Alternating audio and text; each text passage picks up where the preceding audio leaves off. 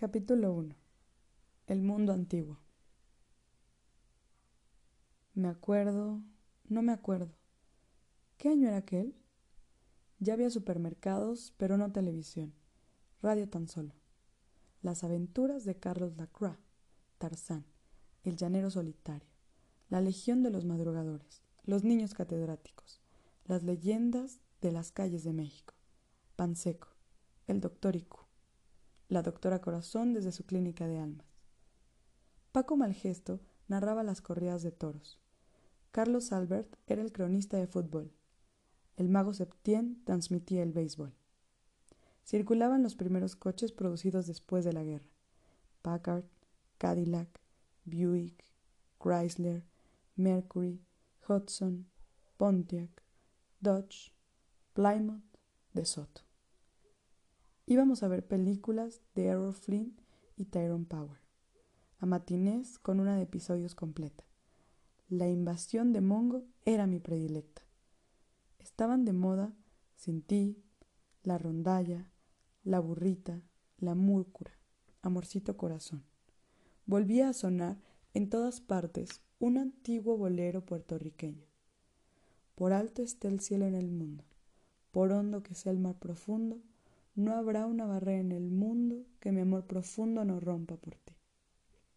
Fue el año de la poliomielitis, escuelas llenas de niños con aparatos ortopédicos. De la fiebre aftosa, en todo el país fusilaban decenas de miles de reses enfermas. De las inundaciones. El centro de la ciudad se convertía otra vez en laguna. La gente iba por las calles en lancha, Dicen que con la próxima tormenta estallará el canal del desagüe y anegará la capital. ¿Qué importa? contestaba mi hermano, si bajo el régimen de Miguel Alemán ya vivimos hundidos en la mierda. La cara del señor presidente en donde quiera. Dibujos inmensos, retratos idealizados, fotos ubicuas, alegorías del progreso con Miguel Alemán como Dios Padre, caricaturas laudatorias, monumentos, adulación pública, insaciable maledicencia privada. Escribíamos mil veces en el cuaderno de castigos. Debo de ser obediente, debo ser obediente, debo ser obediente con mis padres y con mis maestros. Nos enseñaban historia patria, lengua nacional, geografía del DF, los ríos, aún quedaban ríos, las montañas, se veían las montañas. Era el mundo antiguo. Los mayores se quejaban de la inflación, los cambios, el tránsito, la inmoralidad, el ruido, la delincuencia, el exceso de gente, la mendicidad, los extranjeros, la corrupción, el enriquecimiento sin límite de unos cuantos y la miseria de casi todos. Decían los periódicos, el mundo atraviesa por un momento angustioso. El espectro de la guerra final se proyecta en el horizonte. El símbolo sombrío de nuestro tiempo es el hongo atómico. Sin embargo, había esperanza. Nuestros libros de texto afirmaban, visto en el mapa, México tiene forma de cornucopia o cuerno de la abundancia. Para el impensable año 2000 se auguraba, sin especificar cómo íbamos a lograrlo, un porvenir de plenitud y bienestar universales. Ciudades limpias, sin injusticia, sin pobres, sin violencia, sin congestiones, sin basura. Para cada familia, una casa ultramoderna y aerodinámica, palabras de la época. A nadie le faltaría nada. Las máquinas harían todo el trabajo. Calles repletas de árboles y fuentes cruzadas por vehículos sin humo, ni estruendo, ni posibilidad de colisión. El paraíso en la tierra, la utopía al fin conquistada.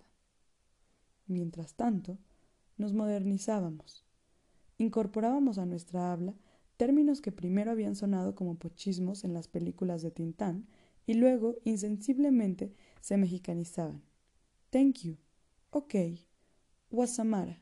Shut up. Sorry. One moment, please. Empezábamos a comer hamburguesas, pies, donas, hot dogs, malteadas, ice cream, margarina, mantequilla de cacahuate. La Coca-Cola sepultaba las aguas frescas de Jamaica, chía, limón. Los pobres seguían tomando tepache. Nuestros padres se habituaban al highball, que en principio les supo a medicina. En mi casa está prohibido el tequila, le escuché decir a mi tío Julián. Yo nada más sirvo whisky a mis invitados. Hay que blanquear el gusto de los mexicanos. Capítulo 2. Los desastres de la guerra. En los recreos comíamos tortas de nata que no se volverán a ver jamás. Jugábamos en dos bandos, árabes y judíos. Acababa de establecerse Israel y había guerra contra la Liga Árabe. Los niños que de verdad eran árabes y judíos solo se hablaban para insultarse y pelear. Bernardo Modragón, nuestro profesor, les decía, Ustedes nacieron aquí, son tan mexicanos como sus compañeros. No hereden el odio. Después de cuanto acaba de pasar, las infinitas matanzas, los campos de exterminio, la bomba atómica, los millones y millones de muertos, el mundo de mañana, el mundo en el que ustedes serán hombres, debe ser un sitio de paz, un lugar sin crímenes y sin infamias. En las filas de atrás sonaba una risita. Mondragón nos observaba tristísimo. Se preguntaba qué iba a ser de nosotros con los años, cuántos males y cuántas catástrofes aún estarían por delante. Hasta entonces, el imperio otomano perduraba como la luz de una estrella muerta.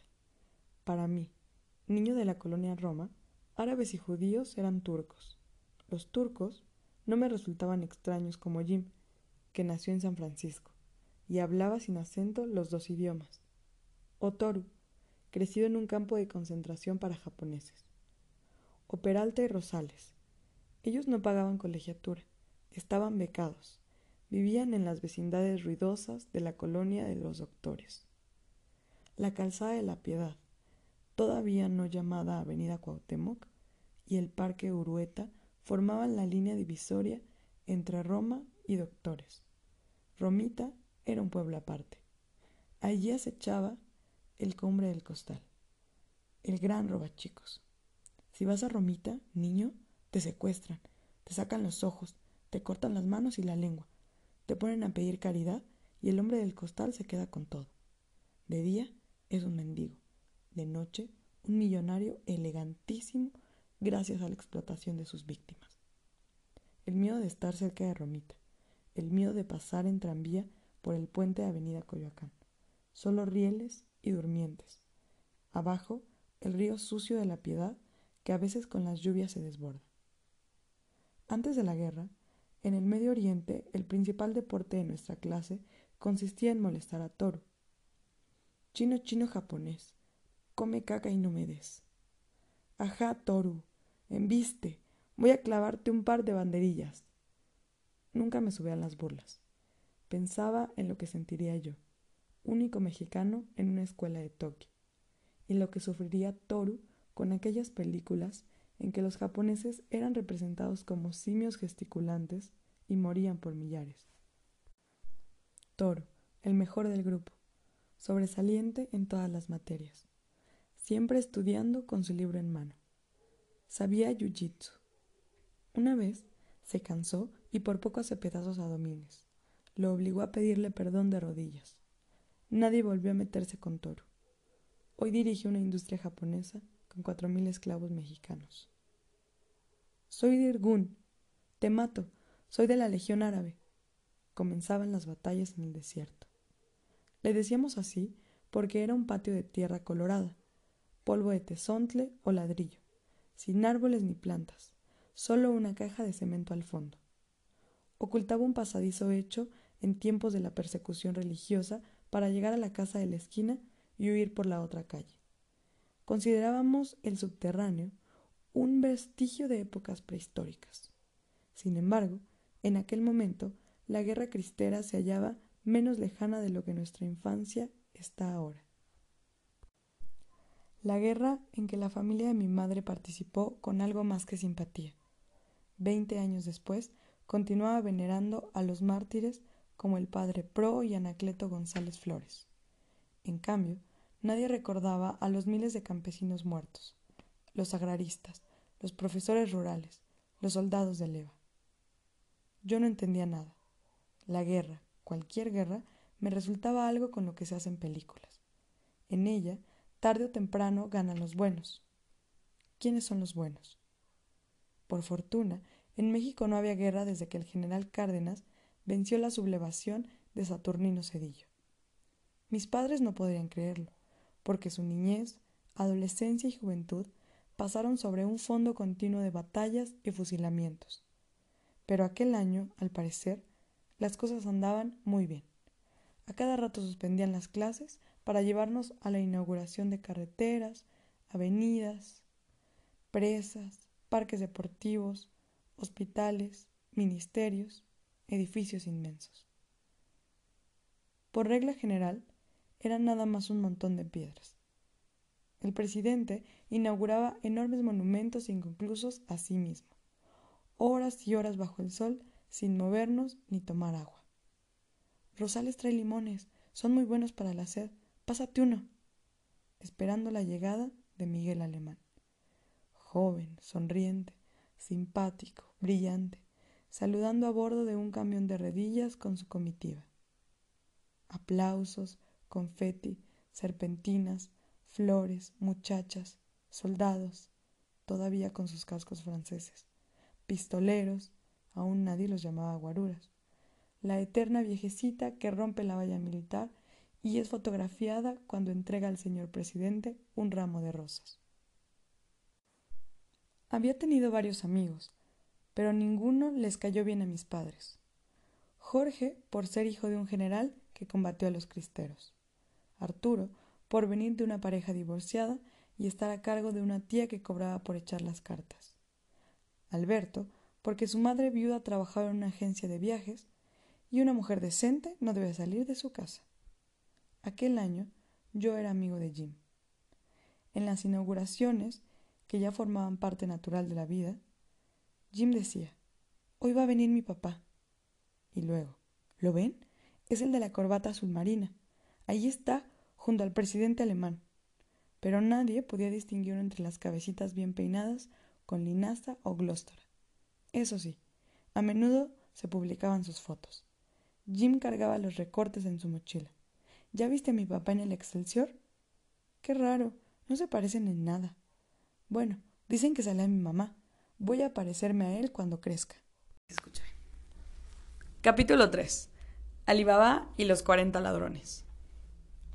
Era extraño que si su padre tenía un puesto tan importante en el gobierno y una influencia decisiva en los negocios, Jim estudiara en un colegio de medio pelo, propio para quienes vivíamos en la misma colonia Roma, venida a menos, no para el hijo del poderosísimo amigo íntimo y compañero de banca de Miguel Alemán, el ganador de millones y millones a cada iniciativa del presidente, contratos por todas partes, terrenos en Acapulco, permisos de importación, constructoras, autorizaciones para establecer filiales de compañías norteamericanas, asbestos, leyes para cubrir todas las azoteas con tinacos de asbesto cancerígeno, reventa de leche en polvo hurtada a los desayunos gratuitos de las escuelas populares, falsificación de vacunas y medicinas, enormes contrabandos de oro y plata, inmensas extensiones compradas a centavos por metro semanas antes de que se anunciara la carretera o las obras de urbanización que elevarían diez mil veces el valor de aquel suelo. Cien millones de pesos cambiados en dólares y depositados en Suiza el día anterior a la devaluación. Aún más indescifrable resultaba que Jim viviera con su madre, no en una casa de las lomas, o cuando menos polanco, sino en un departamento de un tercer piso cerca de la escuela. Qué raro. No tanto, se decía en los recreos. La mamá de Jim es la querida de ese tipo. La esposa es una tipa horrible, que sale mucho en sociales. Fíjate cuando haya algo para los niños pobres. Jeje, mi papá dice que primero los hacen pobres y luego les dan limosna. Y la verás retratada, espantosa, gordísima, parece guacamaya o mamut. En cambio, la mamá de Jim es muy joven, muy guapa. Algunos creen que es su hermana. Y él, Tercia Bayala, no es hijo de ese cabrón ratero que está chingando a México, sino de un periodista gringo que se llevó a la mamá San Francisco y nunca se casó con ella. El señor no trata muy bien al pobre de Jim. Dicen que tiene mujeres por todas partes, hasta estrellas de cine y toda la cosa. La mamá de Jim solo es una entre muchas. No es cierto, les contestaba yo. No sean así. ¿Les gustaría que se hablara de sus madres en esa forma? Nadie se atrevió a decirle estas cosas a Jim, pero él, como si adivinara la murmuración, insistía. Veo poco a mi papá porque siempre está fuera, trabajando al servicio de México. Alibaba y los cuarenta ladrones. Dicen en mi casa que todos están robando hasta lo que no hay. Todos en el gobierno de Alemán son una bola de ladrones, ya que te compro otro suetercito con lo que nos roba. Jim se pelea y no quiere hablar con nadie. No me imagino qué pasaría si se enterase de los rumores acerca de su madre. Cuando está él, los ataques de nuestros compañeros se limitan al Señor. Jim se ha hecho mi amigo porque no soy su juez. En resumidas cuentas, ¿él qué culpa tiene? Nadie escoge dónde nace, cómo nace, cuándo, ni de quiénes nace. Y ya no vamos a entrar en guerra en los recreos. Hoy los judíos tomaron Jerusalén, pero mañana será la venganza de los árabes. Los viernes, a la salida de la escuela, iba con Jim al Roma, el Royal, el Balmori, cines que ya no existen, películas de Lassie o Elizabeth Taylor adolescente, y nuestro predilecto, programa triple visto mil veces, Frankenstein, Drácula, El hombre lobo, o programa doble, Aventuras en Birmania y Dios es mi copiloto, o bien una que al padre Pérez del Valle le encanta proyectar los domingos en su club Vanguardias. Adiós, Mr. Chips. Me dio tanta tristeza como Bambi. Cuando a los tres o cuatro años vi esa película de Walt Disney, tuvieron que sacarme del cine llorando porque los cazadores mataban a la mamá de Bambi. En la guerra asesinaban a millones de madres, pero no lo sabía, no lloraba por ellas ni por sus hijos, aunque en Cinelandia, junto a las caricaturas del pato Donald, el ratón Mickey, Popeye el marino, el pájaro loco y Box Bunny, pasaban los noticieros, bombas cayendo a plomo sobre ciudades, cañones, batallas, incendios, ruinas, cadáveres. Capítulo 4. Lugar de en medio. Éramos tantos hermanos que no podía invitar a Jim a mi casa. Mi madre siempre arreglando lo que dejábamos tirado, cocinando, lavando ropa, ansiosa de comprar lavadora, aspiradora, licuadora, olla express, refrigerador eléctrico. El nuestro era de los últimos que funcionaban, con un bloque de hielo cambiado todas las mañanas. En esa época, mi madre no veía sino el estrecho horizonte que le mostraron en su casa. Detestaba a quienes no eran de Jalisco, juzgaba extranjeros al resto de los mexicanos y aborrecía en especial a los capitalinos. Odiaba la colonia Roma porque empezaban a desertar las buenas familias, y en aquellos años la habitaban árabes y judíos y gente del sur, campechanos, chiapanecos, tabasqueños, yucatecos. Regañaba a Héctor, que ya tenía veinte años, y en vez de asistir a la Universidad Nacional, en donde estaba inscrito, pasaba las semanas en el Swing Club y en billares, cantinas, burdeles. Su pasión era hablar de mujeres, política, automóviles tanto quejarse de los militares, decía, y ya ven cómo anda el país cuando imponen en la presidencia a un civil. Con mi general Enríquez Guzmán, México estaría tan bien como Argentina con el general Perón. Ya verán, ya verán cómo se van a ponerle aquí las cosas en 1952. Me canso que, con el PRI o contra el PRI, Enríquez Guzmán va a ser mi presidente. Mi padre no salía de su fábrica de jabones que se ahogaba ante la competencia y la publicidad de las marcas norteamericanas. Anunciaban por radio los nuevos detergentes, Ace, Faf, Bell, y sentenciaban. El jabón pasó a la historia. Aquella espuma que para todos, aun ignorantes de sus daños, significaba limpieza, comodidad, bienestar y, para las mujeres, liberación de horas sin término ante lavadero, para nosotros representaba la cresta de la ola que se llevaba nuestros privilegios. Monseñor Martínez, arzobispo de México, decretó un día de oración y penitencia contra el avance del comunismo. No olvido aquella mañana. En el recreo le mostraba a Jim uno de mis pequeños grandes libros, novelas ilustradas que en el extremo superior de la página tenían un cinito. Las figuras parecían moverse si uno dejaba correr las hojas con el dedo pulgar cuando Rosales, que nunca antes se había metido conmigo, gritó Hey, miren, esos dos son putos. Vamos a darles pamba a los putos. Me le fui encima a golpes. Pásame a tu madre, pinche buey, y verás qué tan puto indio pendejo. El profesor no se paró, yo con un labio roto, él con sangre en la nariz que le manchaba la camisa. Gracias a la pelea, mi padre me enseñó a no despreciar. Me preguntó con quién me había enfrentado. Llamé indio a Rosales. Mi padre dijo que en México todos éramos indios, aún sin saberlo ni quererlo. Si los indios no fueran al mismo tiempo los pobres, nadie usaría esa palabra a modo de insulto. Me refería a Rosales como pelado. Mi padre señaló que nadie tiene la culpa de estar en la miseria, y antes de juzgar mal a alguien, debía pensar si tuvo las mismas oportunidades que yo.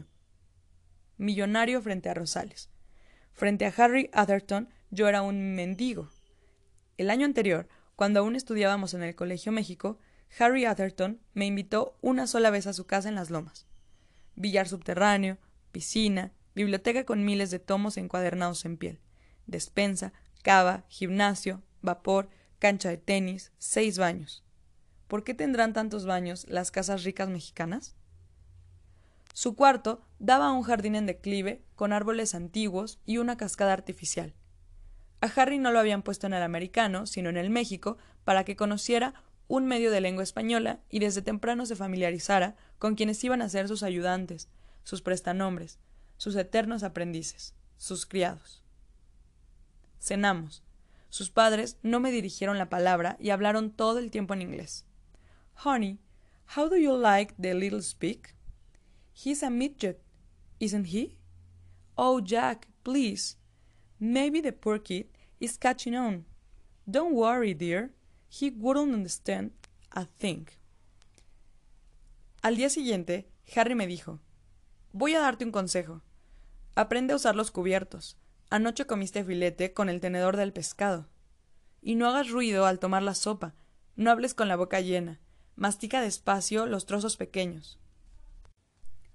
Lo contrario me pasó con Rosales cuando acababa de entrar en esta escuela, ya que ante la crisis de su fábrica, mi padre no pudo seguir pagando las colegiaturas del México. Fui a copiar unos apuntes de civismo a casa de Rosales. Era un excelente alumno, el de mejor letra y ortografía, y todos lo utilizábamos para estos favores. Vivía en una vecindad apuntalada con vigas. Los caños inservibles anegaban el patio. En el agua verdosa flotaba mierda. A los veintisiete años su madre parecía de cincuenta. Me recibió muy amable, y aunque no estaba invitado, me hizo compartir la cena. Quesadillas de sesos. Me dieron asco. Chorreaban una grasa extrañísima, semejante al aceite para coches. Rosales dormía en un petate en la sala. El nuevo hombre de su madre lo había expulsado del único cuarto. Capítulo 5. Por hondo que sea el mar profundo. El pleito convenció a Jim de que yo era su amigo. Un viernes hizo lo que nunca había hecho. Me invitó a merendar en su casa. Qué pena no poder llevarlo a la mía. Subimos al tercer piso y abrió la puerta. Traigo llave porque a mi mamá no le gusta tener sirvienta. El departamento olía perfume. Estaba ordenado y muy limpio.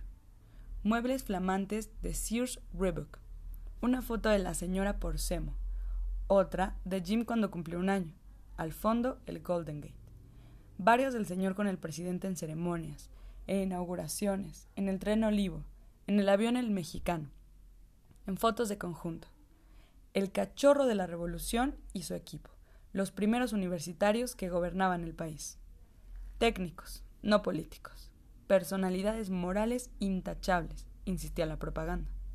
Nunca pensé que la madre de Jim fuera tan joven, tan elegante y sobre todo tan hermosa. No supe qué decirle. No puedo decir lo que sentí cuando ella me dio la mano. Me hubiera gustado quedarme allí mirándola. Pasen, por favor, al cuarto de Jim. Voy a terminar de prepararles la merienda. Jim me enseñó su colección de plumas atómicas. Los bolígrafos apestaban, derramaban tinta viscosa. Eran la novedad absoluta aquel año en que por última vez usábamos tintero, manguillo, secante. Los juguetes que el señor le compró en Estados Unidos, cañón que disparaba cohetes de salva, cazabombardero de propulsión a chorro, soldados con lanzallamas, tanques de cuerda, ametralladoras de plástico, apenas comenzaban los plásticos, tren eléctrico Lionel, radio portátil. No llevo nada de esto a la escuela porque nadie tiene juguetes así en México. No, claro, los niños de la Segunda Guerra Mundial no tuvimos juguetes. Todo fue producción militar. Hasta la Parker y la Sterbrook, leí en selecciones, fabricaron en vez de plumas materiales de guerra. Pero no me importaban los juguetes. Oye, ¿cómo dijiste que se llama tu mamá? Mariana.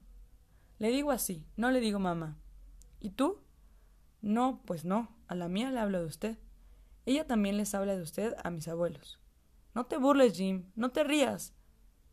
Pasen a merendar, dijo Mariana, y nos sentamos.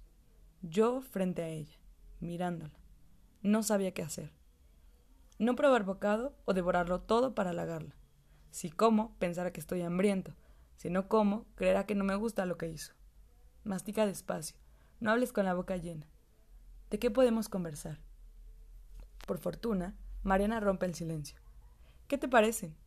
Les dicen flying saucers, platos voladores, sándwiches asados en este aparato. Me encantan, señora. Nunca había comido nada tan delicioso. Pan bimbo, jamón, queso craft, tocino, mantequilla, ketchup, mayonesa, mostaza. Eran todo lo contrario del pozole, la birria, las tostadas de pata, el chicharrón en salsa verde que hacía mi madre. ¿Quieres más platos voladores? Con mucho gusto te los preparo. No, mil gracias, señora. Están riquísimos, pero de verdad no se moleste. Ella no tocó nada. Habló. Me habló todo el tiempo. Jim callado, comiendo uno tras otro platos voladores. Mariana me preguntó ¿A qué se dedica tu papá? Qué pena contestarle. Es dueño de una fábrica, hace jabones de tocador y de lavadero. Lo están arruinando los detergentes. ¿Ah, sí? Nunca lo había pensado. Pausas, silencios. ¿Cuántos hermanos tienes? Tres hermanas y un hermano. ¿Son de aquí de la capital? Solo la más chica yo. Los demás nacieron en Guadalajara. Teníamos una casa muy grande en la calle San Francisco. Ya la tumbaron. ¿Te gusta la escuela? La escuela no está mal, aunque, ¿verdad, Jim? Nuestros compañeros son muy latosos. Bueno, señora, con su permiso, ya me voy. ¿Cómo aclararle? Me matan si regreso después de las ocho. Un millón de gracias, señora. Todo estuvo muy rico. Voy a decirle a mi mamá que compre el asador y me haga los platos voladores. No hay en México, intervino por primera vez Jim. Si quieres, te lo traigo ahora que vaya a los Estados Unidos. Aquí tienes tu casa. Vuelve pronto. Muchas gracias de nuevo, señora. Gracias, Jim. Nos vemos el lunes. ¿Cómo me hubiera gustado permanecer allí para siempre? O cuando menos, llevarme la foto de Mariana que estaba en la sala. Caminé por Tabasco. Di vuelta en Córdoba para llegar a mi casa en Zacatecas. Los faroles plateados daban muy poca luz. Ciudad en penumbra, misteriosa colonia Roma de entonces átomo del inmenso mundo, dispuesto muchos años antes de mi nacimiento como una escenografía para mi representación. Una sinfonola tocaba el bolero. Hasta ese momento la música había sido nada más el himno nacional, los cánticos de mayo en la iglesia, Cricri, sus canciones infantiles, los caballitos, Marcha de las Letras, Negrito Sandía, El ratón vaquero, Juan Pestañas, y la melodía circular, envolvente, húmeda de Rabel, con la que XCQ iniciaba sus transmisiones a las seis y media, cuando mi padre encendía la radio para despertarme con el estruendo de la legión de los madrugadores. Al escuchar el otro bolero, que nada tenía que ver con el de Rabel, me llamó la atención la letra. Por alto está el cielo en el mundo, por hondo que sea el mar profundo. Miré la avenida Álvaro Obregón y me dije, voy a guardar intacto el recuerdo de este instante porque todo lo que existe ahora mismo nunca volverá a ser igual. Un día lo veré como la más remota prehistoria. Voy a conservarlo entero porque hoy me enamoré de Mariana. ¿Qué va a pasar? No pasará nada. Es imposible que algo suceda. ¿Qué haré? ¿Cambiarme de escuela para no ver a Jim y por lo tanto no ver a Mariana? ¿Buscar a una niña de mi edad? Pero a mi edad nadie puede buscar a ninguna niña. Lo único que puede es enamorarse en secreto, en silencio, como yo de Mariana, enamorarse sabiendo que todo está perdido y no hay ninguna esperanza. ¿Cuánto tardaste? Mamá, le dije que iba a merendar a casa de Jim. Sí, pero nadie te dio permiso para volver a estas horas. Son ocho y media. Estaba preocupadísima. Pensé que te mataron o te secuestró el hombre del costal. ¿Qué porquerías habrás comido? Ve tú a saber quiénes serán los padres de tu amiguito. ¿Es ese con el que vas al cine? Sí, Su papá es muy importante, trabaja en el gobierno. ¿En el gobierno? ¿Y vive en ese mugroso edificio? ¿Por qué nunca me habías contado? ¿Cómo dijiste que se llama? Imposible. Conozco a la esposa. Es íntima amiga de tu tía Elena. No tiene hijos. Es una tragedia en medio de tanto poder y riqueza. Te están tomando el pelo, Carlitos. Quién sabe con qué fines, pero te están tomando el pelo. Voy a pedir a tu profesor que desenrede tanto misterio. No, por favor, se lo suplico, no le diga nada a Mondragón. ¿Qué pensaría la mamá de Jim si se enterase? La señora fue muy buena conmigo. Ahora sí. Solo eso me faltaba. ¿Qué secreto te traes? Di la verdad. ¿No fuiste a casa del tal Jim? Finalmente convencí a mi madre. De todos modos, le quedó la sospecha de que algo muy extraño había ocurrido. Pasé un fin de semana muy triste. Volví a ser niño y regresé a la Plaza Ajusco a jugar solo con mis carritos de madera.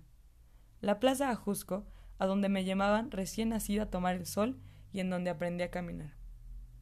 Sus casas porfirianas, algunas ya demolidas para construir edificios horribles. Su fuente en forma de trébol, llena de insectos que deslizaban sobre el agua, y entre el parque y mi casa vivía doña Sara P. de Madero. Me parecía imposible ver de lejos a una persona de quien hablaban los libros de historia, protagonista de cosas ocurridas cuarenta años atrás. La viejecita frágil, dignísima, siempre de luto por su marido asesinado. Jugaba en la plaza Jusco y una parte de mí razonaba.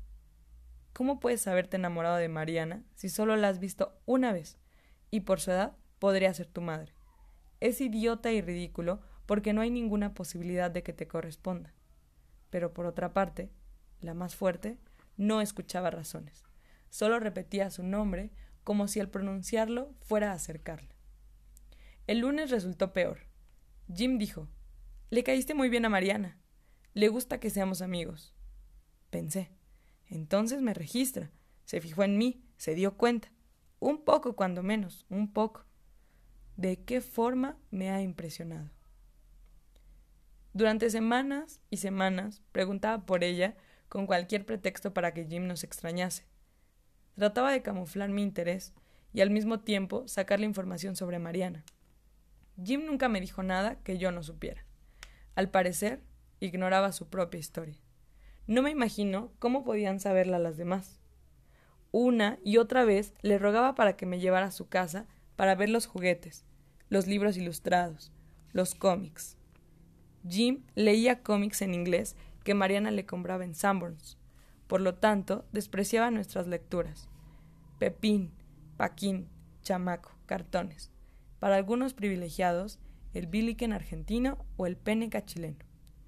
Como siempre nos dejaba mucha tarea, solo podía ir los viernes a casa de Jim. A esa hora Mariana se hallaba en el salón de belleza, arreglándose para salir de noche con el señor. Volvía a las ocho y media o nueve, y jamás pude quedarme a esperarla. En el refrigerador estaba lista la merienda, ensalada de pollo, cold slow, carnes frías, pay de manzana. Una vez, al abrir Jim un closet, cayó una foto de Mariana a los seis meses, desnuda, sobre una piel de tigre. Sentí una gran ternura al pensar en lo que por obvio nunca se piensa. Mariana también fue niña, también tuvo mi edad, también sería una mujer como mi madre y después una anciana como mi abuela. Pero en aquel entonces era la más hermosa del mundo, y yo pensaba en ella en todo momento.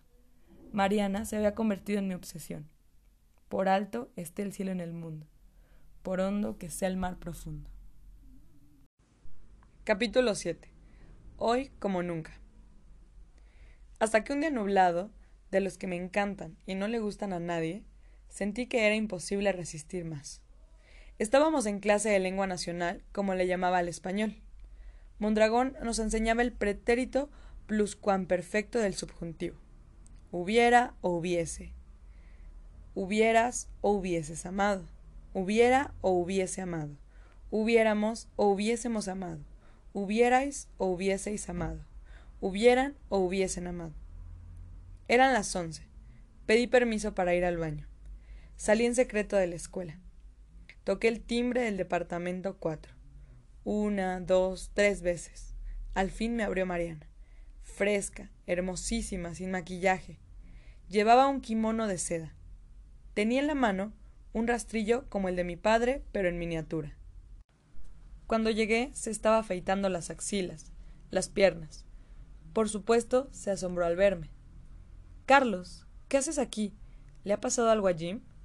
No, no, señora. Jim está muy bien. No pasa nada. Nos sentamos en el sofá. Mariana cruzó las piernas. Por un segundo el kimono se entreabrió levemente. Las rodillas, los muslos, los senos, el vientre plano, el misterioso sexo escondido. No pasa nada, repetí. Es que mm, no sé cómo decirle, señora. Me da tanta pena. ¿Qué va a pensar usted de mí? Carlos, de verdad no te entiendo. Me parece muy extraño verte así y a esta hora. Deberías estar en clase, ¿no es cierto? Sí, claro, pero es que ya no puedo, ya no pude. Me escapé, me salí sin permiso. Si me cachan, me expulsan. Nadie sabe que estoy con usted. Por favor, no le vaya a decir a nadie que vine. Y a Jim se lo suplico, menos que a nadie. Prométalo. Vamos a ver. ¿Por qué andas tan exaltado? ¿Ha ocurrido algo malo en tu casa? ¿Tuviste algún problema en la escuela? ¿Quieres un chocomilk? ¿Una Coca-Cola? ¿Un poco de agua mineral? Ten confianza en mí. Dime en qué forma puedo ayudarte. No, no puede ayudarme, señora. ¿Por qué no, Carlitos? Porque lo que vengo a decirle. Ya. De una vez, señora, y perdóneme. Es que estoy enamorado de usted. Pensé que iba a reírse, a gritarme Estás loco. O bien Fuera de aquí. Voy a acusarte con tus padres y con tu profesor. Temí todo esto, lo natural.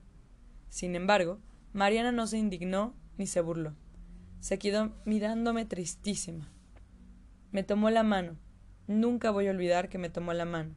Y me dijo Te entiendo. No sabes hasta qué punto. Ahora tú tienes que comprenderme y darte cuenta de que eres un niño como mi hijo y yo para ti soy una anciana. Acabo de cumplir veintiocho años. De modo que ni ahora ni nunca podrá haber nada entre nosotros. ¿Verdad que me entiendes? No quiero que sufras. Te esperan tantas cosas malas. Pobrecito. Carlos, toma esto como algo divertido, algo que cuando crezcas puedas recordar con una sonrisa, no con resentimiento. Vuelve a casa con Jim y sigue tratándome como lo que soy, la madre de tu mejor amigo. No dejes de venir con Jim, como si nada hubiera ocurrido, para que se te pase la infatuation, perdón, el enamoramiento, y no se convierta en un problema para ti en un drama capaz de hacerte daño toda tu vida. Sentí ganas de llorar. Me contuve y dije Tiene razón, señora. Me doy cuenta de todo. Le agradezco mucho que se porte así. Discúlpeme.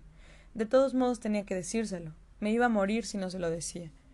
No tengo nada que perdonarte, Carlos. Me gusta que seas honesto y que enfrentes tus cosas.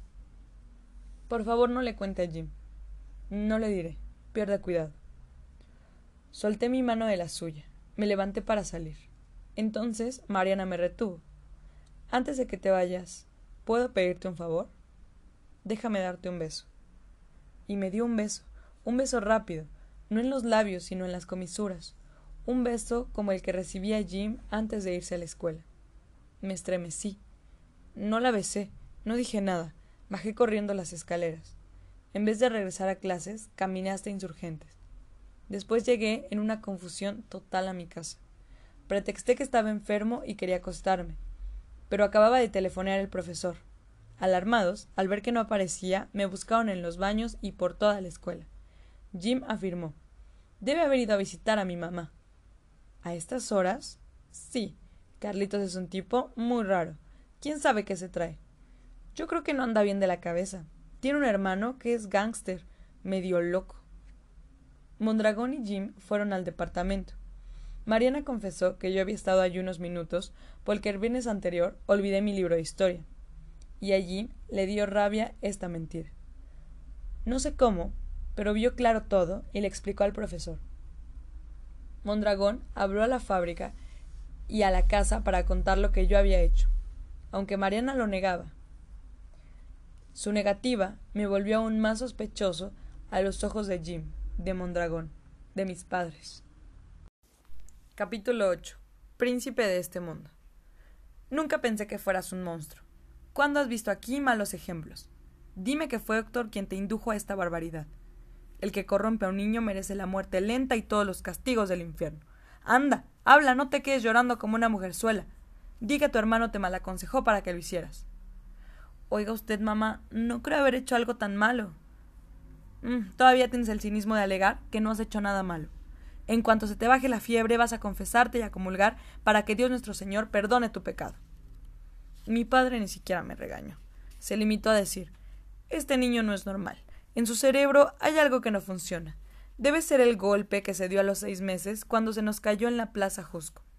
Voy a llevarlo con un especialista. Todos somos hipócritas. No podemos vernos ni juzgarnos como vemos y juzgamos a los demás. Hasta yo, que no me daba cuenta de nada, sabía que mi padre llevaba años manteniendo la casa chica de una señora, su exsecretaria, con la que tuvo dos niñas. Recordé lo que me pasó una vez en la peluquería. Mientras esperaba mi turno, junto a las revistas políticas, estaban Bea y Vodevil. Aproveché que el peluquero y su cliente, absortos, hablaban mal del gobierno. Escondí el Bea dentro del hoy y miré las fotos de Tongolele, Sumuiki, Calatán, casi desnudas. Las piernas, los senos, la boca, la cintura, las caderas, el misterioso sexo escondido. El peluquero, que afeitaba todos los días a mi padre y me cortaba el pelo desde que cumplí un año, vio por el espejo la cara que puse. Deja eso, Carlitos. Son cosas para grandes. Te voy a acusar con tu papá. De modo, pensé, que si eres niño no tienes derecho a que te gusten las mujeres. Y si no aceptas la imposición, se forma el gran escándalo y hasta te juzgan de loco. Qué injusto. ¿Cuándo? me pregunté, había tenido por primera vez conciencia del deseo tal vez un año antes, en el cine Chapultepec, frente a los hombros desnudos de Jennifer Jones en Duelo al Sol. O más bien al ver las piernas de Antonia cuando se subía las faldas para trapear el suelo pintado de congo amarillo. Antonia era muy linda y muy buena conmigo. Sin embargo, yo le decía, eres mala porque ahorcas a las gallinas. Me angustiaba verlas agonizar. Mejor comprarlas muertas y desplumadas. Pero esa costumbre apenas iniciaba. Antonia se fue porque Héctor no la dejaba en paz. No volví a la escuela ni me dejaron salir a ningún lado. Fuimos a la iglesia de Nuestra Señora del Rosario, a donde íbamos los domingos a oír misa. Hice mi primera comunión y gracias a mis primeros viernes seguía acumulando indulgencias. Mi madre se quedó en una banca, rezando por mi alma en peligro de eterna condenación. Me hinqué ante el confesionario, Muerto de vergüenza, le dije todo al padre Ferrán. En voz baja y un poco acesante, el padre Ferrán me preguntó detalles. ¿Estaba desnuda? ¿Había un hombre en la casa? ¿Crees que antes de abrirte la puerta cometió un acto sucio? Y luego, ¿has tenido malos tactos? ¿Has provocado derrame? No sé qué es eso, padre. Me dio una explicación muy amplia. Luego se arrepintió cayó en cuenta de que hablaba con un niño incapaz de producir todavía la materia prima para el derrame, y me echó un discurso que no entendí. Por obra del pecado original, el demonio es el príncipe de este mundo y nos tiende trampas, nos presenta ocasiones para desviarnos del amor a Dios y obligarnos a pecar. Una espina más en la corona que hace sufrir a nuestro Señor Jesucristo. Dije, Sí, padre, aunque no podía concebir al demonio ocupándose personalmente de hacerme caer en la tentación. Mucho menos a Cristo sufriendo porque yo me había enamorado de Mariana. Como es de rigor, manifesté propósito de enmienda, pero no estaba arrepentido ni me sentía culpable. Querer a alguien no es pecado. El amor está bien, lo único demoníaco es el odio. Aquella tarde, el argumento del padre Ferrán me impresionó menos que su involuntaria guía práctica para la masturbación. Llegué a mi casa con ganas de intentar los malos tactos y conseguir el derrame. No lo hice. Recé veinte Padres Nuestros y cincuenta Ves Marías. Comulgué al día siguiente. Por la noche me llevaron al consultorio psiquiátrico de paredes blancas y muebles niquelados. Capítulo 9. Inglés obligatorio. El psiquiatra me interrogó y apuntó cuanto le decía en unas hojas amarillas rayadas. No supe contestar. Yo ignoraba el vocabulario de su oficio y no hubo ninguna comunicación posible. Nunca me había imaginado las cosas que me preguntó acerca de mi madre y mis hermanas. Después me hicieron dibujar a cada miembro de la familia y pintar árboles y casas. Más tarde me examinaron con la prueba de Rorschach. ¿Habrá alguien que no vea monstruos en las manchas de tinta? Con números, figuras geométricas y frases que yo debía completar. Eran tan bobas como mis respuestas. Mi mayor placer, subirme a los árboles y escalar las fachadas de las casas antiguas, la nieve de limón, los días de lluvia, las películas de aventura, las novelas de Salgari, o no, más bien quedarme en la cama despierto. Pero mi padre levanta a las seis y media para que haga ejercicio, inclusive los sábados y domingos. Lo que más odio, la crueldad con la gente y con los animales, la violencia, los gritos, la presunción, los abusos de los hermanos mayores, la aritmética, que haya quienes no tienen para comer mientras otros se quedan con todo, encontrar dientes de ajo en el arroz o en los guisados, que poden los árboles o los destruyan, ver que tienen el pan a la basura. La muchacha que me hizo las últimas pruebas conversó delante de mí con el otro. Hablaron como si yo fuera un mueble. Es un problema edípico clarísimo, doctor. El niño tiene una inteligencia muy por debajo de lo normal. Está sobreprotegido y es sumiso. Madre castrante. Tal vez escena primaria. Fue a ver a esa señora a sabiendas de que podría encontrarla con su amante. Mm, discúlpeme, Elisita, pero creo que es todo lo contrario. El chico es listísimo y extraordinariamente precoz, tanto que a los quince años podría convertirse en un perfecto idiota. La conducta atípica se debe a que padece desprotección, rigor excesivo de ambos progenitores, agudos sentimientos de inferioridad. Es, no se le olvide, de muy corta estatura para su edad, y resulta el último de los hermanos varones. Fíjese cómo se identifica con las víctimas, con los animales y los árboles que no pueden defenderse. Anda en busca del afecto que no encuentra en la constelación familiar. Ay, me dieron ganas de gritarles, imbéciles. Siquiera pónganse de acuerdo antes de seguir diciendo pendejadas en un lenguaje que ni ustedes mismos entienden. ¿Por qué tienen que pegarle etiquetas a todo? ¿Por qué no se dan cuenta que uno simplemente se enamora de alguien? ¿Ustedes nunca se han enamorado de nadie? Pero el tipo vino hacia mí y dijo Ya puedes irte, mano. Enviaremos el resultado de los test a tu papi. Mi padre me esperaba muy serio en la antesala, entre números maltratados de Life, Luke, Holiday, orgulloso de poder leerlos de corrido. Acababa de aprobar, el primero en su grupo de adultos, un curso nocturno e intensivo de inglés y a diario practicaba con discos y manuales. Qué curioso ver estudiando a una persona de su edad, a un hombre viejísimo de cuarenta y ocho años. Muy de mañana, después del ejercicio y antes del desayuno, repasaba los verbos irregulares. Be, was, were, been. Have, had, hath. Get, got, gotten. Break, broke, broken. Forget, forgot, forgotten. Y sus pronunciaciones.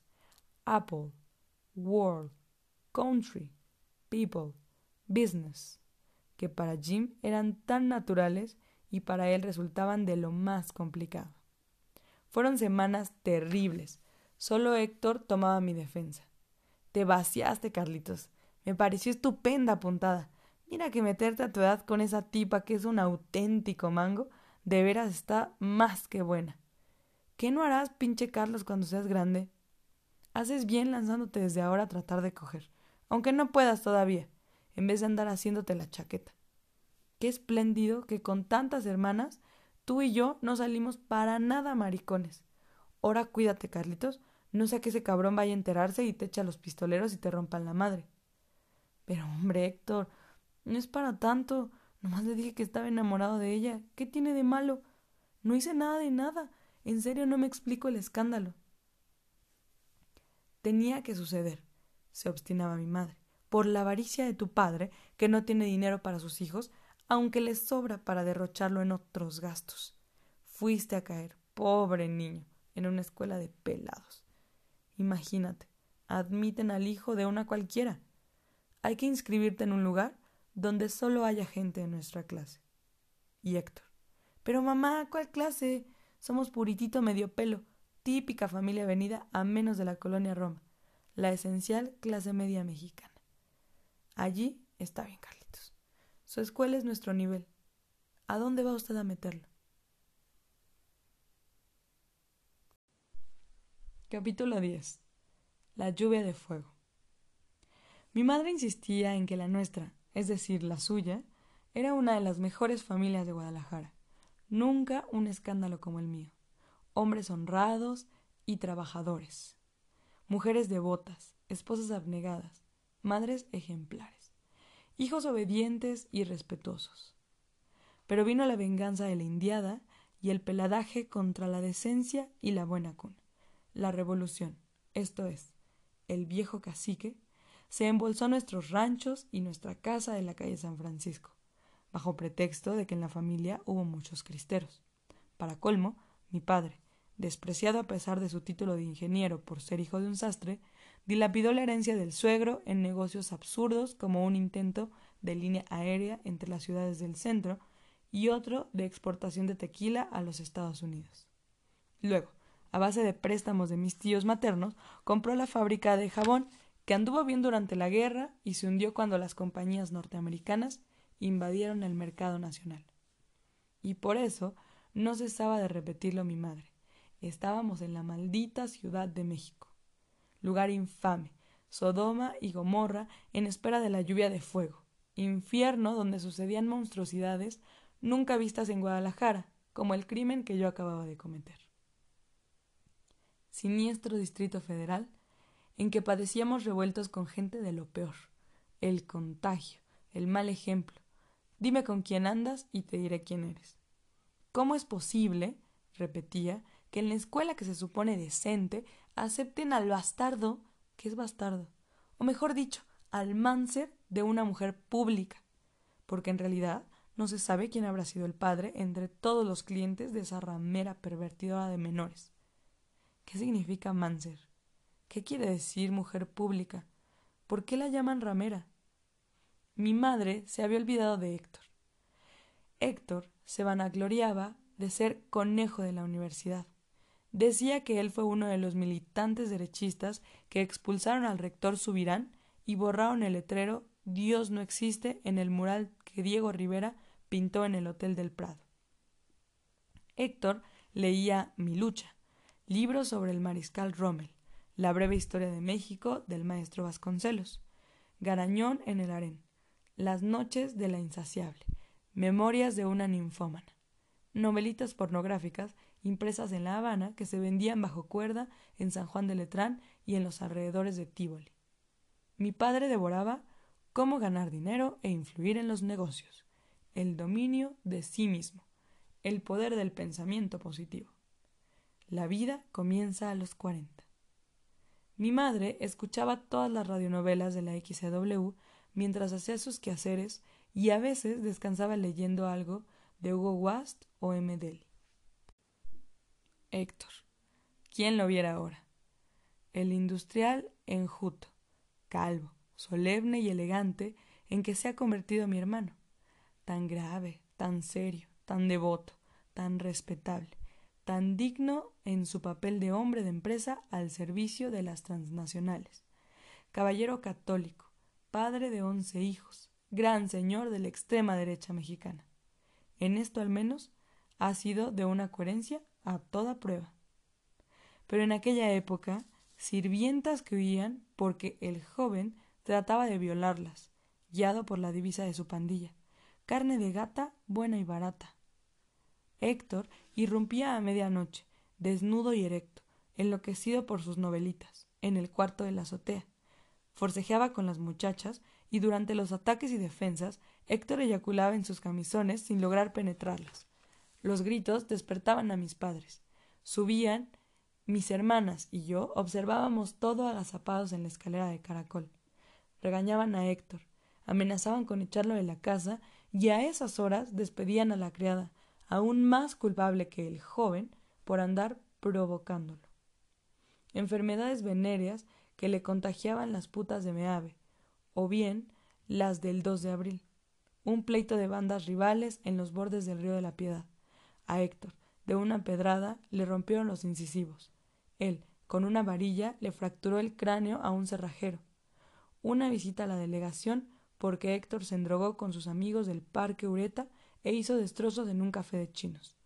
Mi padre tuvo que pagar la multa y los daños y mover influencias en el gobierno para que Héctor no fuera a la cárcel. Cuando escuché que se habían drogado, creí que Héctor debía dinero, pues en mi casa siempre se les llamó drogas a las deudas. En este sentido, mi padre era el perfecto drogadicto. Más tarde, Isabel, mi hermana mayor, me explicó de qué se trataba. Era natural que Héctor simpatizara conmigo. Por un momento le había quitado su lugar como oveja negra. Capítulo 11. Espectros. También hubo líos a principios de año cuando Isabel se hizo novia de Esteban. En los treinta había sido famoso como actor infantil. Al crecer, perdió su vocecita y su cara de inocencia. Ya no le dieron papeles en cine ni en teatro. Esteban se ganaba la vida leyendo chistes en la XW, bebía como loco, estaba empeñado en casarse con Isabel e ir a probar suerte en Hollywood aunque no sabía una palabra en inglés. Llegaba a verla borracho, sin corbata, oliendo a rayos, con el traje manchado y los zapatos sucios. Nadie se lo explicaba, pero Isabel era aficionada fanática. Esteban le parecía maravilloso porque Isabel lo vio en su época de oro y, a falta de Tyrone Power, Errol Flynn, Clark Gable, Robert Mitchum o Cary Grant, Esteban representaba su única posibilidad de besar a un artista de cine. Aunque fuera de cine mexicano, tema predilecto de las burlas familiares, casi tan socorrido por nosotros como el régimen de Miguel Alemán. ¿Ya viste qué cara de chofer tiene el tal Pedro Infante? Sí, claro, con razón les encantan las gatas. Una noche, mi padre sacó a Esteban a gritos y empujones. Al llegar tardísimo de su clase de inglés, lo encontró en la sala a media luz con la mano metida bajo la falda de Isabel. Héctor lo golpeó en la calle, lo derribó y lo siguió pateando hasta que Esteban pudo levantarse ensangrentado y huir como un perro. Isabel le retiró la palabra a Héctor y se dedicó a hostilizarme por cualquier motivo. Si bien yo había tratado de frenar a mi hermano cuando pateaba en el suelo al pobre de Esteban. Isabel y Esteban no volvieron a encontrarse jamás. Poco después, aniquilado por el fracaso, la miseria y el alcoholismo, Esteban se ahorcó en un ínfimo hotel de Tacubaya. A veces pasan por televisión sus viejas películas y me parece que contemplo a un fantasma. Pero en aquel momento la única ventaja fue quedarme con un cuarto propio. Hasta entonces había dormido en camas gemelas con Estelita, mi hermana menor. Cuando me declararon perverso, mi madre juzgó que la niña corría peligro. La cambiaron a la pieza de mayores. Con gran disgusto, Isabel, que estudiaba en la preparatoria, y de Rosa María, que acababa de recibirse de secretaria de inglés y español. Héctor pidió que compartiéramos la habitación. Mis padres se negaron. A raíz de sus hazañas policiales y su último intento de forzar una criada, Héctor dormía bajo candado en el sótano. Solo le daban cobijas y un colchón viejo. Su antigua recámara la utilizaba mi padre para guardar la contabilidad secreta de la fábrica y repetir mil veces cada lección de sus discos. At what time did you go to bed last night? That you are not yet up? I went not very late, and I overslept myself. I could not sleep until four o'clock in the morning. My servant did not call me, therefore I did not wake up. No conozco otra persona adulta que, en efecto, haya aprendido a hablar inglés en menos de un año. No le quedaba otro remedio. Escuché, sin ser visto, una conversación entre mis padres. Pobre Carlitos, no te preocupes, se le pasará. No, esto lo va a afectar toda su vida. Qué mala suerte. ¿Cómo pudo ocurrirle a nuestro hijo? Fue un accidente, como si le hubiera atropellado un camión, haz de cuenta. Dentro de unas semanas ya ni se acordará. Si hoy le parece injusto lo que hemos hecho, cuando crezca comprenderá que ha sido por su bien. Es la inmoralidad que se respira en este país bajo el más corrupto de los regímenes. Ve las revistas, la radio, las películas. Todo está hecho para corromper al inocente. Así pues, estaba solo. Nadie podía ayudarme. El mismo Héctor consideraba todo una travesura, algo divertido, un vidrio roto por un pelotazo. Ni mis padres, ni mis hermanos, ni Mondragón, ni el padre Ferrán, ni los autores de los test se daban cuenta de nada. Me juzgaban según las leyes en las que no cabían mis actos. Entré en una nueva escuela. No conocía a nadie. Una vez más fui el intruso extranjero. No había árabes, ni judíos, ni becarios pobres, ni batallas en el desierto, aunque sí, como siempre, inglés obligatorio. Las primeras semanas resultaron infernales. Pensaba todo el tiempo en Mariana. Mis padres creyeron que me había curado el castigo, la confesión, las pruebas psicológicas de las que nunca pude enterarme. Sin embargo, a escondidas y con gran asombro del periodiquero, compraba Bea y Vodevil. Practicaba los malos tactos sin conseguir el derrame. La imagen de Mariana reaparecía por encima de Tongolele, Calatán, Sumuikei, y no, no me había curado. El amor es una enfermedad en un mundo en que lo único natural es el odio. Desde luego, no volví a ver a Jim. No me atrevía a acercarme a su casa ni a la antigua escuela. Al pensar en Mariana, el impulso de ir a su encuentro se mezclaba a la sensación de molestia y ridículo. Qué estupidez meterme en un lío que pude haber evitado con tan solo resistirme a mi imbécil declaración de amor. Tarde para arrepentirme. Hice lo que debía y ni siquiera ahora, tantos años después, voy a negar que me enamoré de Mariana. Capítulo 12. Colonia Roma. Hubo un gran temblor en octubre.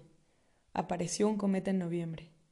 Dijeron que anunciaba la guerra atómica y el fin del mundo, o cuando menos otra revolución en México. Luego se incendió la ferretería La Sirena y murieron muchas personas. Al llegar las vacaciones de fin de año, todo era muy distinto para nosotros. Mi padre había vendido la fábrica y acababan de nombrarlo gerente al servicio de la empresa norteamericana que absorbió sus marcas de jabones. Héctor estudiaba en la Universidad de Chicago y mis hermanas mayores en Texas. Un mediodía, yo regresaba de jugar tenis en el Junior Club. Iba leyendo una novelita de Perry Mason en la banca transversal de un Santa María cuando, en la esquina de Insurgentes y Álvaro Obregón, Rosales pidió permiso al chofer y subió con una caja de chicles Adams. Me vio. A toda velocidad bajó apenadísimo a esconderse tras un árbol cerca de Alfonso y Marcos, donde mi madre se hacía permanente y manicure antes de tener coche propio y acudir a un salón de Polanco. Rosales, el niño más pobre de mi antigua escuela, hijo de la afanadora de un hospital. Todo ocurrió en segundos. Bajé del Santa María, ya en movimiento. Rosales intentó escapar. Fui a su alcance. Escena ridícula. Rosales, por favor, no tengas pena. Está muy bien que trabajes. Yo, que nunca había trabajado.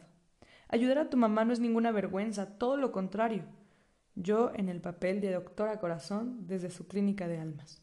Mira, ven, te invito a un helado en la bella Italia. No sabes cuánto gusto me da verte. Yo, el magnánimo que a pesar de la devaluación y de la inflación tenía dinero de sobra. Rosales hosco, pálido, retrocediendo, hasta que al fin se detuvo y me miró a los ojos. No, Carlitos, mejor una torta si eres tan amable. No me he desayunado. Me muero de hambre. Oye, ¿y no me tienes coraje por nuestros pleitos? ¿Qué va, Rosales? Los pleitos ya que importan. Yo, el generoso, capaz de perdonar, porque se ha vuelto invulnerable. Bueno, muy bien, Carlitos. Vamos a sentarnos y conversamos. Cruzamos Obregón. Atravesamos insurgentes. Cuéntame, ¿pasaste de año? ¿Cómo le fue a Jim en los exámenes? ¿Qué dijeron cuando ya no regresé a clases? Rosales callado.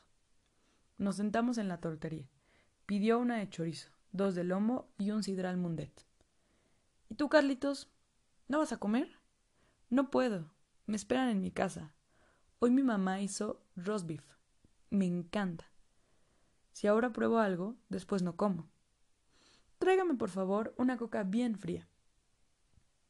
Rosales puso la caja de chicles Adam sobre la mesa. Miró hacia insurgentes. Los Packard, los Buick, los Hudson, los tranvías amarillos, los postes plateados, los autobuses de colores, los transeúntes todavía con sombrero, la escena y el momento que no iban a repetirse jamás. En el edificio de enfrente, General Electric, calentadores Elvex, estufas Mave. Largo silencio, mutua incomodidad. Rosales inquietísimo, esquivando mis ojos. Las manos húmedas repasaban el gastado pantalón de mezclilla. Trajeron el servicio. Rosales pidió la torta de chorizo. Antes de masticar el bocado, tomó un trago de sidral para humedecerlo. Me dio asco. Hambre atrasada y ansiedad. Devoraba. Con la boca llena me preguntó ¿Y tú? ¿Pasaste de año a pesar del cambio de escuela? ¿Te irás de vacaciones a algún lado? En la sinfonola terminó la múcura y empezó Riders in the Sky. En Navidad vamos a reunirnos con mis hermanos. En Nueva York. Tenemos reservaciones en el Plaza. ¿Sabes lo que es el Plaza? Pero oye, ¿por qué no me contestas lo que te pregunté? Rosales tragó saliva, torta, sidral. Temí que se asfixiara. Bueno, Carlitos, es, es que mira, no sé cómo decirte. En nuestro salón se supo todo. ¿Qué es todo? Eso de la mamá. Jim lo comentó con cada uno de nosotros. Te odia. Nos dio mucha risa lo que hiciste. Qué loco. Para colmo, alguien te vio en la iglesia confesándote después de tu declaración de amor y en alguna forma se corrió la voz de que te habían llevado con el loquero. No contesté. Rosales siguió comiendo en silencio. De pronto, alzó la vista y me miró. Yo no quería decirte, Carlitos, pero eso no es lo peor. No, que te diga otro. Déjame acabarme mis tortas. Están riquísimas. Llevo un día sin comer. Mi mamá se quedó sin trabajo porque trató de formar un sindicato en el hospital y el tipo que ahora vive con ella dice que, como no soy hijo suyo, él no está obligado a mantenerme. Rosales, de verdad lo siento. Pero ese no es asunto mío y no tengo por qué meterme. Come lo que quieras y cuanto quieras. Yo pago. Pero dime, ¿qué es lo peor? Mm, bueno, Carlitos, es que me da mucha pena, no sabes. Mm, anda ya, de una vez, no me chingues, Rosales. Habla. Di lo que me ibas a decir. Es que mira, Carlitos, no sé cómo decirte. La mamá de Jim murió. ¿Murió? ¿Cómo que murió? Sí, sí. Jim ya no está en la escuela. Desde octubre vive en San Francisco. Se lo llevó su verdadero papá. Fue espantoso. No te imaginas. Parece que hubo un pleito o algo con el señor ese del que Jim decía que era su papá y que no era. Estaba él y la señora. Se llamaba Mariana, ¿no es cierto? En un cabaret, estaban en un cabaret o restaurante, no sé, en una fiesta elegante en las lomas. Discutieron por algo que ella dijo, de los robos del gobierno, de cómo se derrochaba el dinero. Al señor, pues no le gustó, y menos que le alzara la voz allí delante de sus amigos poderosísimos, ministros, extranjeros millonarios, grandes socios, en fin y la bofeteó delante de todo el mundo y le gritó que ella no tenía derecho a hablar de honradez porque era una puta. Mariana se levantó y se fue a su casa en un libre y se tomó un frasco de nembutal. O se abrió las venas con una hoja de rasurar, o se pegó un tiro, o todo eso junto. La neta no sé bien. El caso es que al despertar Jim la encontró muerta, bañada en sangre. Por poco, él también se muere del dolor y el susto. Como no estaba el portero del edificio, Jim fue a avisarle a Mondragón. No tenía nadie más. Y pues ya ni modo, se enteró toda la escuela. Hubieras visto el montonal de curiosos y la Cruz Verde y el agente del Ministerio Público y la policía. No me atreví a verla muerta, pero cuando la sacaron en camilla, las sábanas estaban todas llenitas de sangre para todos nosotros fue lo más horrible que nos ha pasado en la vida. Su mamá le dejó a Jim una carta en inglés, una carta muy larga en la que le pedía perdón y le explicaba lo que te conté. Creo que también escribió otros recados. A lo mejor había uno para ti. ¿Cómo saberlo? Aunque se hicieron humo, pues el señor de inmediato le echó tierra al asunto y nos, nos prohibieron hacer comentarios entre nosotros y sobre todo en nuestras casas. Pero ya ves cómo vuelan los chismes. Y qué difícil es guardar un secreto. Pobre Jim, pobre cuate. Tanto que lo fregamos en la escuela, de verdad que me arrepiento. Rosales, no es posible. Me estás vacilando. Todo eso que cuentas lo inventaste, lo viste en una pinche película mexicana esas que te gustan. Lo escuchaste en una radionovela cursi de la XW. Esas cosas no pueden pasar. No me hagas bromas así, por favor. Es la verdad, Carlitos. Por Dios santo, te juro que es cierto. Que se muera mi mamá si te he dicho mentiras. Pregúntale a quien quieras de la escuela. Habla con Mondragón. Todos lo saben aunque no salió en los periódicos. Me extraña que hasta ahora te enteres. Conste que yo no quería ser el que te dijera. Por eso me escondí, no por los chicles. Carlitos, no pongas esa cara. ¿Estás llorando? Ya sé que es muy terrible y espantoso lo que pasó. A mí también me impresionó como no te imaginas. Pero no me vas a decir que en serio, a tu edad, estabas enamorada de la mamá de Jim. En vez de contestar, me levanté. Pagué con un billete de diez pesos y salí sin esperar el cambio ni despedirme. Vi la muerte por todas partes, en los pedazos de animales a punto de convertirse en tortas y tacos entre cebolla, los tomates, la lechuga, el queso, la crema, los frijoles, el guacamole, los chiles jalapeños animales vivos como los árboles que acababan de talar la insurgentes. Vi la muerte en los refrescos. Mission Orange Spur Ferroquina, en los cigarros. Belmont, gratos, elegantes, casinos. Corrí por la calle Tabasco diciéndome, tratando de decirme, es una chingadera de Rosales, una broma imbécil. Siempre ha sido un cabrón. Quiso vengarse de que lo encontré muerto de hambre con su cajita de chicles y yo con mi raqueta de tenis, mi traje blanco, mi Perry Mason en inglés, mis reservaciones en el plaza. No me importa que abra la puerta Jim, no me importa el ridículo. Aunque todos vayan a reírse de mí, quiero a Mariana. Quiero verla, quiero comprobar que no está muerta. Llegué al edificio, me sequé las lágrimas con un Kleenex. Subí las escaleras. Toqué el timbre del departamento 4.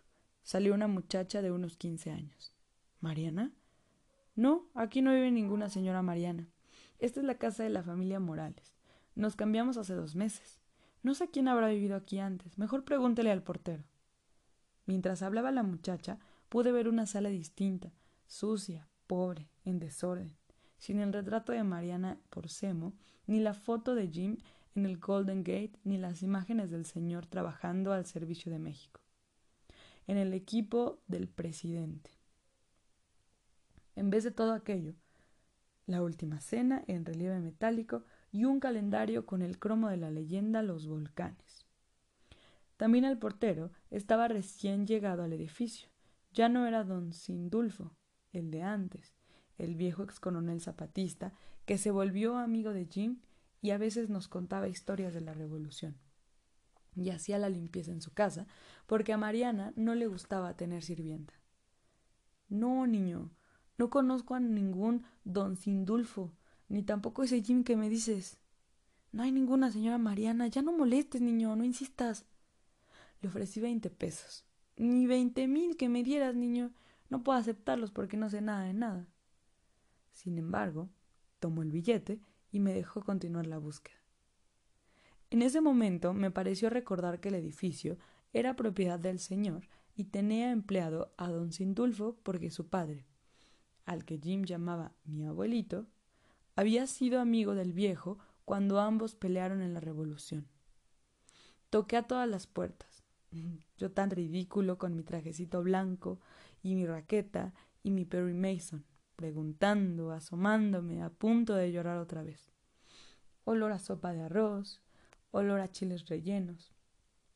En todos los departamentos me escucharon casi con miedo. Qué incongruencia mi trajecito blanco. Era la casa de la muerte y no una cancha de tenis. Pues no. Estoy en este edificio desde 1939 y que yo sepa, nunca ha habido ninguna señora Mariana. ¿Jim? No, tampoco lo conocemos. En el 8 hay un niño más o menos de tu edad, pero se llama Everardo.